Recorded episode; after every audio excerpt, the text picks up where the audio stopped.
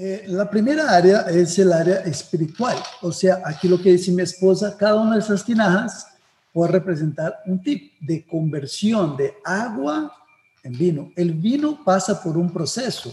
Y si tú nos escuchas y tú dices, pero es que todavía no estoy allá, pastor, me falta, eh, lo entendemos y tú también debes entender que Dios te lleva en un proceso, un proceso de crecimiento. El vino necesita vivir su proceso, necesita ser recogido las uvas, pisada las uvas, machacada las uvas.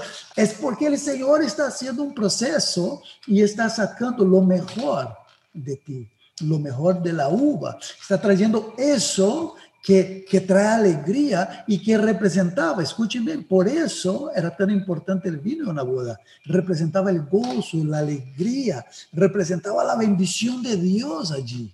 Por eso no podía faltar el vino, por eso Jesús fue eso lo que tenía que hacer.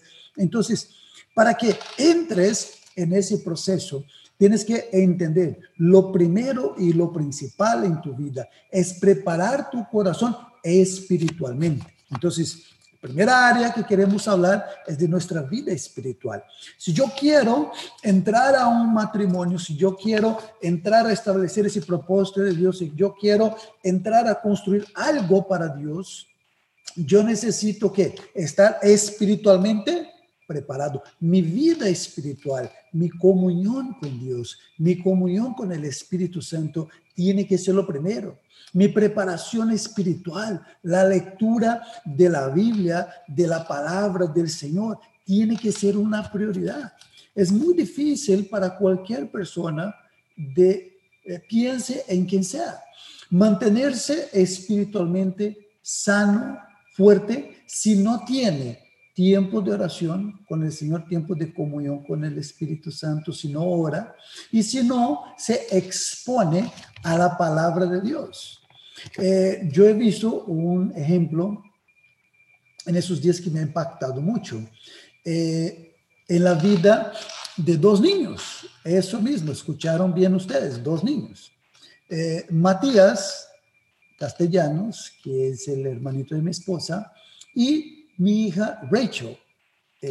todos los niños, obviamente, de la familia buscan a Dios y son entrenados en, orar, en conocer al Señor. Pero a ellos dos, por alguna razón, se les despertó un hambre por la palabra. Yo desafié a mi hija y yo le dije, eh, Rachel, tú tienes, eh, tú sabías que tú puedes leer la Biblia, toda la Biblia en un año, si tú lees 3.25 capítulos de la Biblia diariamente, tú puedes leer toda la Biblia un año. Entonces, un poquito más de tres capítulos. Un día tú lees tres, otro día cuatro. De esa manera tú puedes leer toda la Biblia un año. Ella empezó a leer tres capítulos diarios, luego se pasó a cinco capítulos diarios y la verdad, ella va adelantada en esta meta de leer toda la Biblia un año. Igual el pastor eh, nos compartió, el pastor César Castellanos, de que Matías también le nació un deseo muy intenso en buscar la palabra de Dios. Y cuando ellos empiezan a buscar y a buscar la palabra y a exponerse a la palabra de Dios, algo sucede en ellos algo sucedió en ellos y hace poco tiempo Matías tuvo eh, la oportunidad de dar su primera charla que el pastor César publicó en sus redes sociales, en Instagram. Y también mi hija Rachel había sido invitada a dar una charla a los preteens de nuestra iglesia aquí en Miami. Cuando mi esposa fue a ver la charla que ella había preparado, quedó impactada y ella sintió de parte de Dios que era para compartir con toda la iglesia. Así se hizo. Eh, allá se puede ver en G12 TV eh, la charla de la reunión de las 11 de la mañana de hace dos domingos. Hermosa la charla y el Señor la usó primero para bendecir a las familias, pero para bendecir a los hijos y que los niños entendieran que pueden ser usados por Dios y que los padres entendieran de que deben ser intencionales y motivar a sus hijos a buscar de la palabra. ¿Por qué estoy hablando de todo esto? para mostrarles algo. Cuando nos exponemos a la palabra de Dios, no hay edad, no hay tiempo. Si yo me abro a la palabra, si yo invierto tiempo en buscar del Señor, Él va a hacer algo en mí.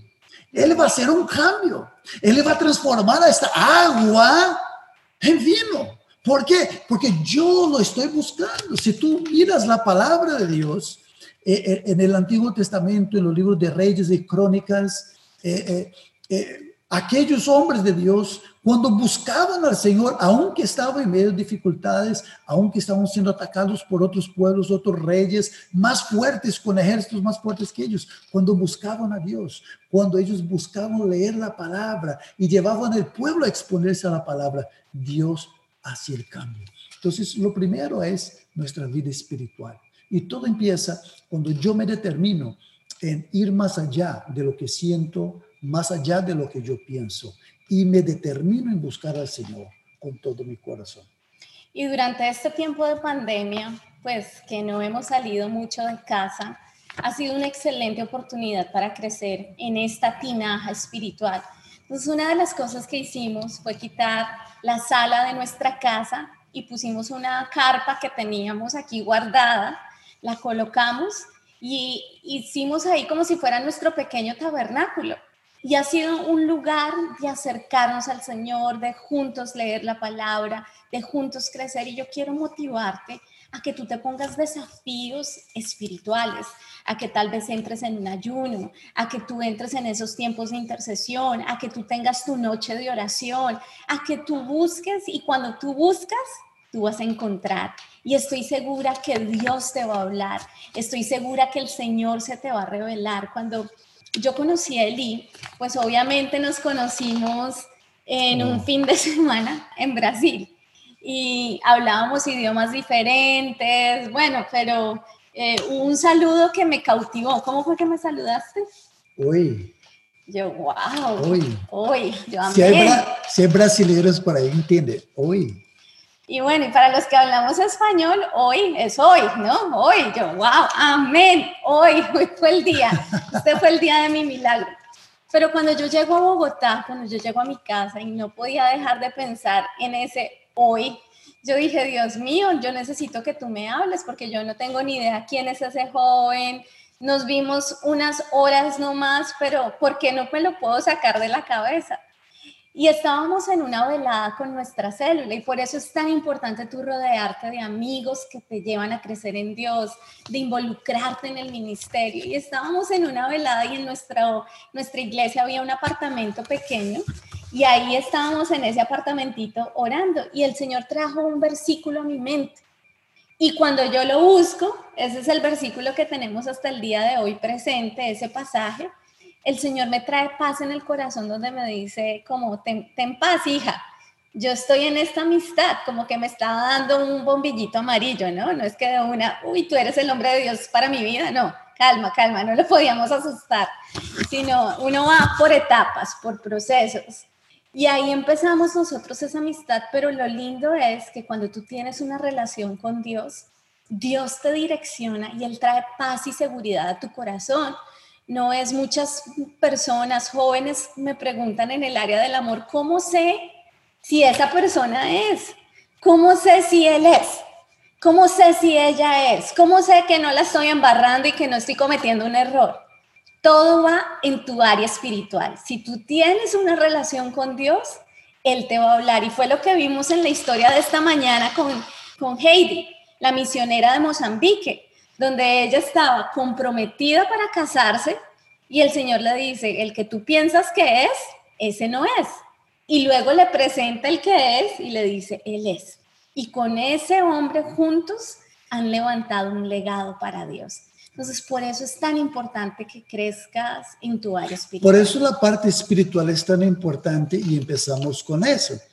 Esa es la preparación nuestra para ser feliz mientras espero, porque yo sé que Dios está en el control. Dios tiene el control de todas las cosas. Dios conoce mi mañana. Yo no sé qué pasa mañana, pero Dios sí sabe. Él sabe el día y la hora exacta que tú te vas a encontrar con aquella persona que te va a mirar y te va a decir hoy. De pronto está aquí en este Zoom Wow, tenemos aquí muchas personas, estoy mirándolas. Eche por ahí, pasa la pantallita, porque de repente hay algo por ahí en el sur y ves un amiguito, una amiguita. Y esa es la segunda área que les queremos hablar y es de la comunicación. Es de la comunicación. Y la verdad es que este es un área tan importante, el sabernos comunicar, el sabernos hablar. Mi, mi vida estaría muy diferente si Eli no hubiera venido ese día y me hubiera dicho, uy. O sea, si él no me habla, yo no le hubiera hablado, la verdad, porque yo no soy así. Si él no me habla, yo no le hablo, porque no, mi, mi forma de ser no es así. Entonces, gracias por vencer esas barreras y acercarte y comunicar y decir, hoy. Es muy, es muy importante uno poder eh, eh, comunicarse eh, con los demás. ¿Cómo así comunicarse? Uno muchas veces tiene paradigmas o parámetros equivocados en la mente, que si un joven se acerca a una joven es con otro interés. Y la verdad, en mi caso personal, cuando yo veo a, a, aquí, hoy es mi esposa que está aquí a mi lado, por primera vez, ella estaba compartiendo una palabra, una reflexión, una reunión donde el pastor César Castellano, su padre, estaba predicando.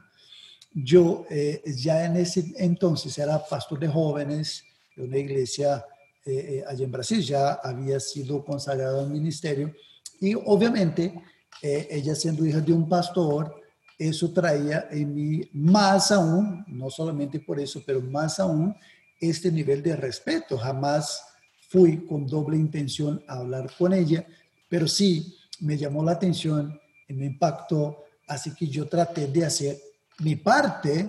¿Y cuál fue mi parte? Por lo menos acercarme y decirle, hoy. Pero muchas veces eh, eh, nosotros nos aislamos, eh, nos encerramos y, y, muchas veces tienen que ver con temores, mm. tienen que ver con inseguridades, tienen que ver con sentimientos incorrectos que hemos albergado en nuestros corazones y muchas veces esos son los frenos que impiden a que nosotros nos relacionemos con otras personas en medio de las cuales puede estar la persona. Entonces aquí vamos nuevamente a lo que estamos hablando, cómo ser feliz antes de llegar a esa persona. Entonces lo primero es tener una vida espiritual. ¿Por qué? Porque de esa manera yo voy a estar siempre preparado, porque yo sé que Dios tiene control de mi futuro, pero también ser feliz, ¿qué quiere decir? Es vivir libre de temores, dejar a un lado eh, el sentimiento que muchas veces el que pese rechazo, ¿qué van a pensar? Eh, eh, ¿Qué van a hablar de mí? ¿Qué, qué, ¿Qué me hubiera pasado? ¿Ok? Ayúdenme a pintar el cuadro. ¿Qué hubiera pasado conmigo si yo pienso, ¿qué va a pensar ella si yo me acerco y le saludo? Si yo me hubiera dejado llevar por el temor, no, ella es la hija de un pastor, no, no puedo hacer eso, yo no puedo acercar. O sea, la gente me va a mirar mal, va a decir que yo estoy pensando cosas incorrectas. No, yo sencillamente me acerqué y busqué establecer una comunicación con respeto, con humildad en mi corazón, pero yo hice lo mínimo que yo podía hacer. Rompí barreras, no, no estuve pensando eh, eh, que otras personas dirían, pensarían, sino que yo me lancé en este desafío, en este reto. Eh, muchas cosas podrían pasar, ella podría mirar. Este, este, este, es el Señor, quién es. Pero si yo no tomo la iniciativa y no busco entablar eso, entonces las cosas podrían haber tomado otro rumbo, claro. Entonces es muy importante, querido joven, aquí rompamos con estas cosas que están dentro de nosotros, que quizás nos han predicado eh, en el pasado o las circunstancias nos han llevado a eso. Eh, ore al Señor en ese tiempo. Y dile, Señor, en esta convención yo quiero romper esos paradigmas, yo quiero sencillamente ser libre, porque ser, ser feliz es ser libre para expresar quién eres. Mm. O sea, darse a conocer a otros. Muchas veces no nos queremos dar a conocer a otros. Y por eso muchas veces nos frenamos en comunicar. Así es. Y es tan importante que venzamos ahorita barreras con la comunicación, porque estamos en una era de comunicaciones, pero esta era tiene que tener cuidado, porque nos puede llevar a ser personas solitarias y tal vez estar muy concentrados en mucha comunicación con este dispositivo, evitar hablar con otras personas y la comunicación inicia en tu casa, con tu familia, con tus padres, que cuando tú llegues a casa y tu papá o tu mamá te pregunte cómo estuvo la convención, no le vaya a responder solamente, no, bien, no, esa no es la comunicación. La comunicación es vencer barreras, es que tú te sientes, tomes algo con tu familia, te le expreses tus sentimientos, lo que tú estás viviendo, lo que estás aprendiendo con tus hermanos.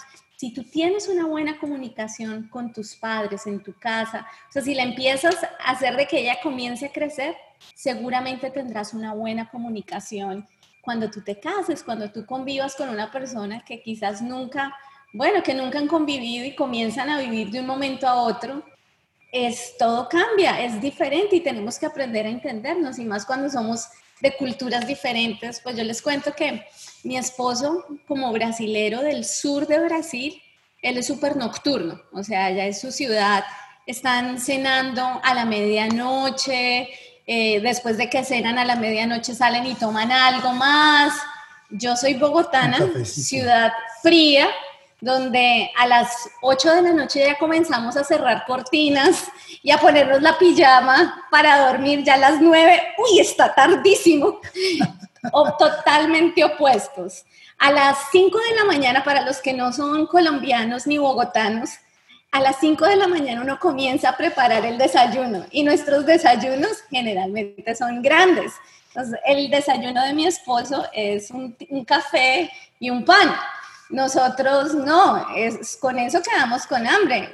Cuando él fue a Bogotá, en uno de los desayunos fue sopa y él decía, uy, ¿cómo ustedes no se enferman tomando sopa en la mañana y un caldo de costilla?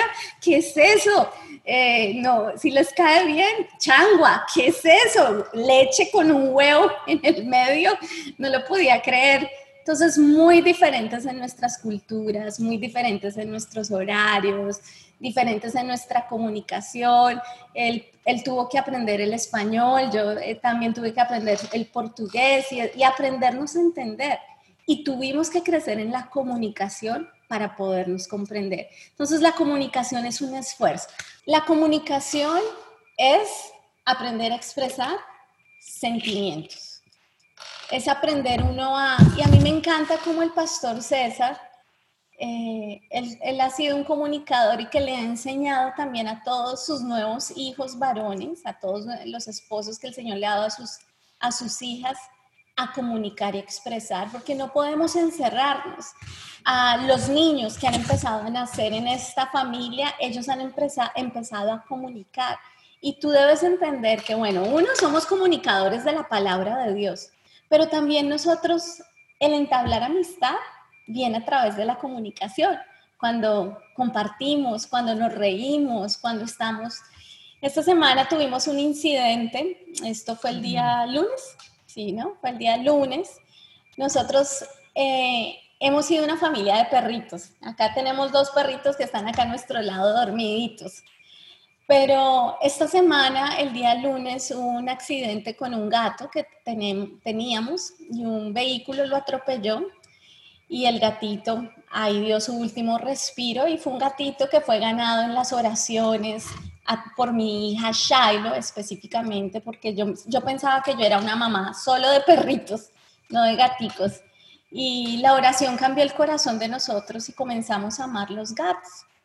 Pero al fallecer el gatito, vienen esas preguntas de por qué a él, mami, por qué. Y vienen estas preguntas y lo que nosotros hemos hecho en esta semana ha sido estar muy unidos, crecer en nuestra comunicación, aprender a conversar lo que son esos sentimientos de perder algo que tú amas, que tú quieres. Hemos ido, vivimos a media hora de la playa y aquí podemos ir a la playa, la playa no está cerrada, es permitido ir. Y hemos ido todos estos días a la playa y el mar y conectarse uno con la naturaleza te, te descansa, hace que tu corazón se relaje. Y, so, y ha sido como momentos para hablar, para compartir, para crecer en nuestra amistad como familia. Y esa es una siguiente área que queremos enseñarles el día de hoy. Y es crecer en la amistad. Y esto inicia dentro de casa. Nosotros necesitamos aprender a reír más, necesitamos aprender a compartir. Entonces usted debe analizar ¿qué es lo que le gusta a mi papá hacer? Bueno, yo me voy a esforzar para jugar con él. De pronto le gusta jugar ajedrez. Pues en, esta semana sorpréndalo con el ajedrez y le diga, papá, ¿será que nos hacemos, aunque para usted de pronto es eterno el ajedrez y le parece lo más aburrido de este mundo?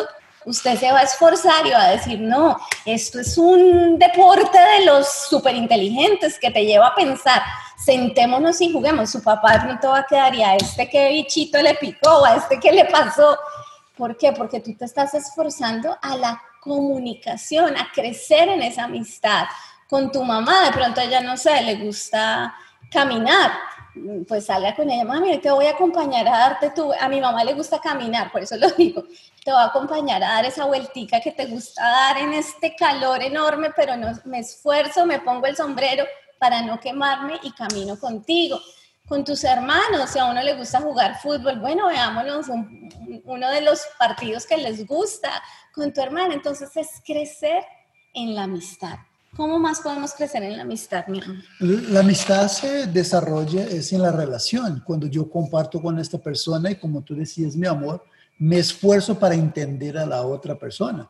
El que quiere ser amigo tiene que darse como amigo. Muchas veces nosotros queremos tener amigos y eh, pensamos que las personas deben venir y, agradarnos y hacer lo que nos gusta y consentirnos, porque eso es muy bueno. Todo el mundo le gusta que las personas lo entiendan a uno, que lo escuchen a uno. Pero en el matrimonio, y voy a, hablar nuevamente del matrimonio, ¿por qué? Porque estamos hablando de prepararnos, de estar listos para ese momento especial. Ser felices ahora, pero si somos felices ahora, preparados cuando entremos en el matrimonio, preparados, vamos a tener un matrimonio de bendiciones. Yo estoy seguro que todos anhelan un día llegar a ese momento. Entonces, es muy importante que tú entiendas que una relación, uno no está esperando que voy a recibir de la otra persona, sino más bien, ¿qué puedo yo dar a esta persona? ¿Qué puedo aportar yo a esta persona en la cual,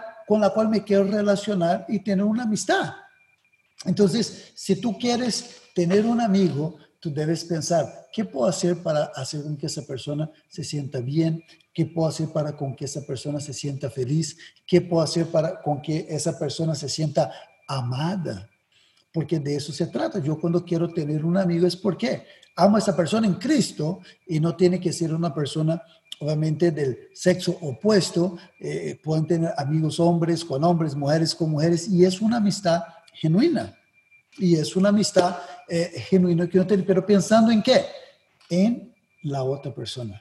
No pensando en que yo quiero amigos para hacer lo que me gusta. Entonces a mí me gusta jugar fútbol, solo quiero personas que jueguen fútbol. Porque es lo que me gusta. Si me hago entender lo que decía mi esposa, yo también me tengo que esforzar para buscar agradar a la otra persona. Yo no puedo sentar, me gusta el fútbol, hablando ahora ya del matrimonio, pero en el matrimonio uno tiene que seguir desarrollando esa amistad. Pretender sentar a ver, por ejemplo, eh, partidos de fútbol o a ver solamente películas de, de, guerra, de disparos, de karate, las cosas que de pronto a los hombres nos gustan. Yo también tengo que entender y mirar las películas. Ver una película romántica, y hace el esfuerzo. Las películas románticas, más melositas, más sentimentales. Gracias. Y cuando mi esposa empieza a llorar en la película, yo la consiento. Llora o sea, ¿por qué? Porque en eso está la amistad. Entonces, tú debes entender que el que quiere tener un amigo tiene que buscarse primero ese amigo. Y eso vale en todas las esferas, en, tu círculo de amigos, en la iglesia, en la célula, en tu casa con tus padres. ¿Cuántos hijos muchas veces no tienen una buena relación con sus padres? ¿Por qué? Porque sigue, se quedan toda la vida, escuchen bien esto, no quiero ofender a nadie, no los conozco a ustedes. Nada personal. Quizás la mayoría es la primera vez que lo esté viendo en la pantalla por acá, otros tal vez ya nos hemos visto en persona, pero muchos hijos que aún toda la vida esperando que los padres sean los que tengan la iniciativa mm. y que aún muchas veces hasta resentidos con sus padres. Pero, ¿quién te dijo que debes estar esperando? Tú debes dar el primer paso. Así es. En acercarse, en hacerse amigo. olvídase lo que pasó. Deja un poquito a un lado el resentimiento. Deja un poquito al lado las cosas que quizás usted dice que nunca te dieron, que te deberían haber dado. Lo que dice la palabra, dejando, dejando para atrás, deja, cierra la puerta, dejando atrás el pasado, mirando hacia adelante a Jesús, el autor y el consumador de nuestra vida. Tú puedes hoy decidir tener un nuevo comienzo. Tú puedes en esta convención tomar un rumbo, dar un rumbo diferente a tu vida. Tú puedes tomar la decisión de permitir a Jesús entrar en tu vida, así como él entró en ese matrimonio, y invitar a Jesús, que ellos invitaron a Jesús. Y Jesús, por estar allí, él pudo convertir agua en vino. Tu vida, tu familia, tu, vida familiar, tu relación con tus padres, se puede convertir del agua en vino, de algo que tal vez no tiene sabor a algo que trae gozo y alegría. Pero empieza en ti. En ti que tú decidas darse como ese... ese y este tiempo de pandemia, pues todos estamos en casa. Todos estamos en casa, entonces saca las cartas, saca los dados, comienza a decirle a los que están a tu alrededor, bueno, vamos a jugar, vamos a divertirnos, vamos a reírnos más, vamos a hacer el ejercicio de la risa, vamos a comenzar porque creo que ante todo la felicidad es lo opuesto a la amargura. La felicidad es lo opuesto a sentir esa pesadez de carga, de molestia, de mal humor. Entonces no te acostumbres a tener raíces de amargura, a tener raíces de rencor y de dolor Dios, eso es lo lindo del Señor, que Él sana nuestros corazones, que Él transforma nuestra vida y nos da una nueva oportunidad para que todo cambie.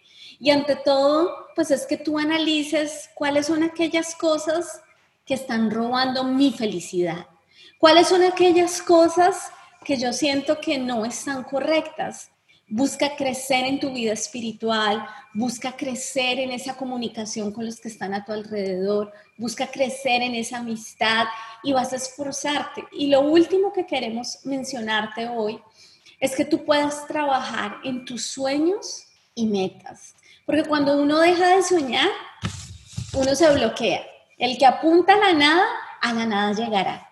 Entonces, cuando uno deja de soñar, pueden venir sentimientos de frustración, sentimientos de que está pasando el tiempo, sentimientos y palabras negativas, pueden venir cosas que no son enriquecedoras para uno.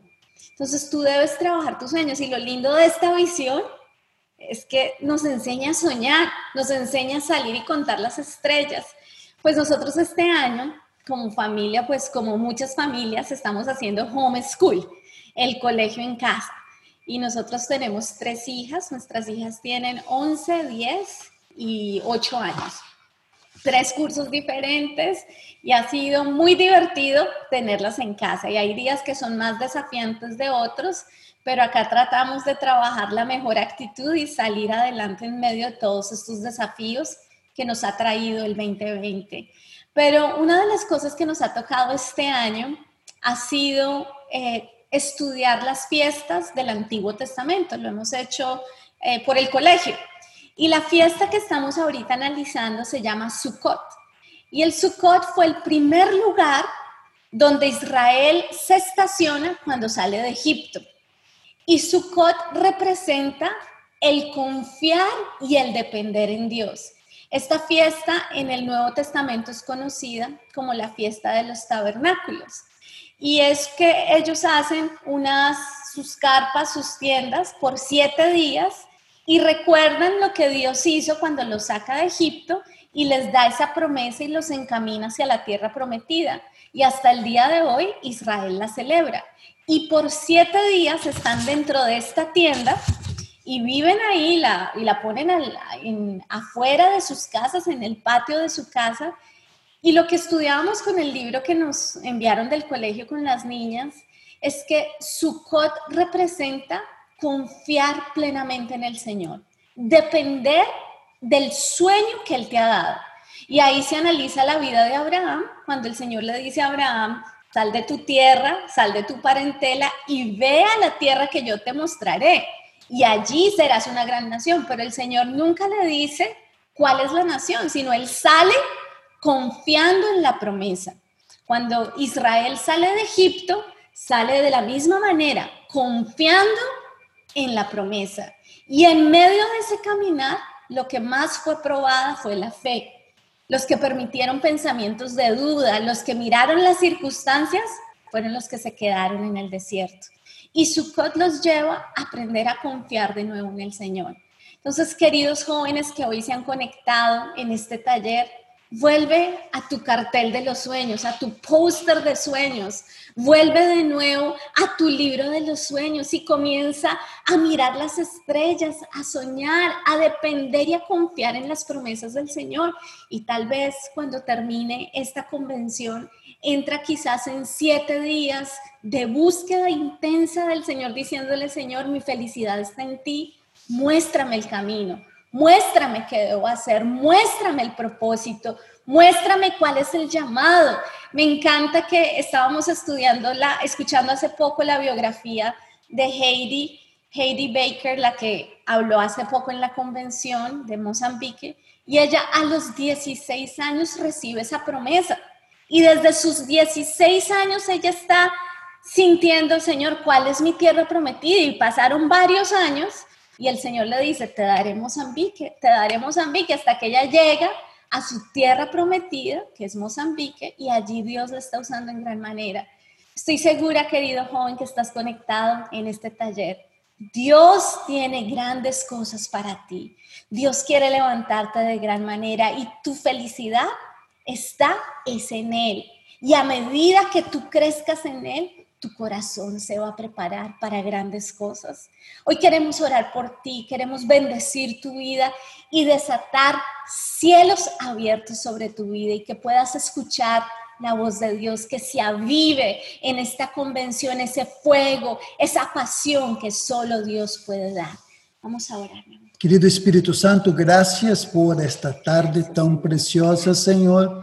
Gracias por la vida de cada uno de sus jóvenes que tú has traído, Señor, a esta convención, a cada uno de los participantes de la convención, Señor. Oramos bendiciéndolos y bendecimos, Señor, a cada uno de esos que se conectaron a ese taller. Padre, que ellos puedan salir, Señor, con esta convicción de que tú eres, Señor, el gozo y la alegría de cada uno de nosotros, Señor. Que ellos puedan, Señor, prepararse, Señor, prepararse en este tiempo que tú has dado a ellos, Señor. Eh, donde ellos puedan tener esta relación contigo, fortalecer su vida espiritual, Señor. Que ellos puedan crecer, Dios, en su comunicación, amistad, Señor. Que ellos puedan crecer en el amor, Señor, en sus corazones, Espíritu Santo. Hoy yo te pido, Dios, ayuda a romper toda y cualquier barrera, Señor. Todo aquello que trae ceguera espiritual, Señor. ¿Cuántas veces tú abres puertas, Dios, y nos das oportunidades, Dios? Pero por el temor, Señor, por cosas del pasado que hemos vivido, experiencias, experiencias, circunstancias, Señor, dejamos pasar estas oportunidades. Espíritu Santo, hoy desata, Señor, ese espíritu de sanidad, Dios, a los corazones de los jóvenes, Señor. Padre, si tuvieron una experiencia negativa en el pasado, Señor, en una relación sentimental, trae hoy sanidad, Dios mío. Si hay en ellos, Señor, cualquier vestigio o secuela de rechazo de su niñez o de su infancia, Señor, trae hoy sanidad, que ellos puedan entender que ellos son amados y aceptados en ti, Señor, que ellos rompan, Dios, esas barreras y que ellos se lancen, Señor, en conquista, que ellos puedan, Señor, lanzarse, Señor, y confiar en ti que ellos entiendan que dependen de ti, que el futuro de ellos, Señor, está seguro en tus manos, Señor. Hoy yo los bendigo, Señor, los bendecimos, Señor, y declaramos, Señor, de que hay un futuro de bendición, hay un futuro, Señor, que tú has preparado para ellos. Tú quieres levantarlos, Señor, para que ellos puedan hacer como hizo Tal vez, Señor, esta misionera Heidi que oraba para que Dios le diera una nación. Padre, aquí pueden haber jóvenes, eh, hombres, mujeres que tú estás preparando para conquistar naciones enteras. Tú tienes el futuro de ellos, Señor, determinado en tus manos. Pero ¿cuál es el trabajo de ellos? ¿Cuál es la parte de ellos? Estar preparados, preparados, Señor, y andar y caminar felices y fortalecidos con lo que tienen, con lo que son en este momento, entendiendo que si van a tu presencia, tú puedes cambiar cualquier área de sus vidas, de agua. Si permiten que tú, Señor, estés en sus vidas, en sus familias, en sus hogares, en lo que hacen, tú puedes cambiar, Dios, agua en vida.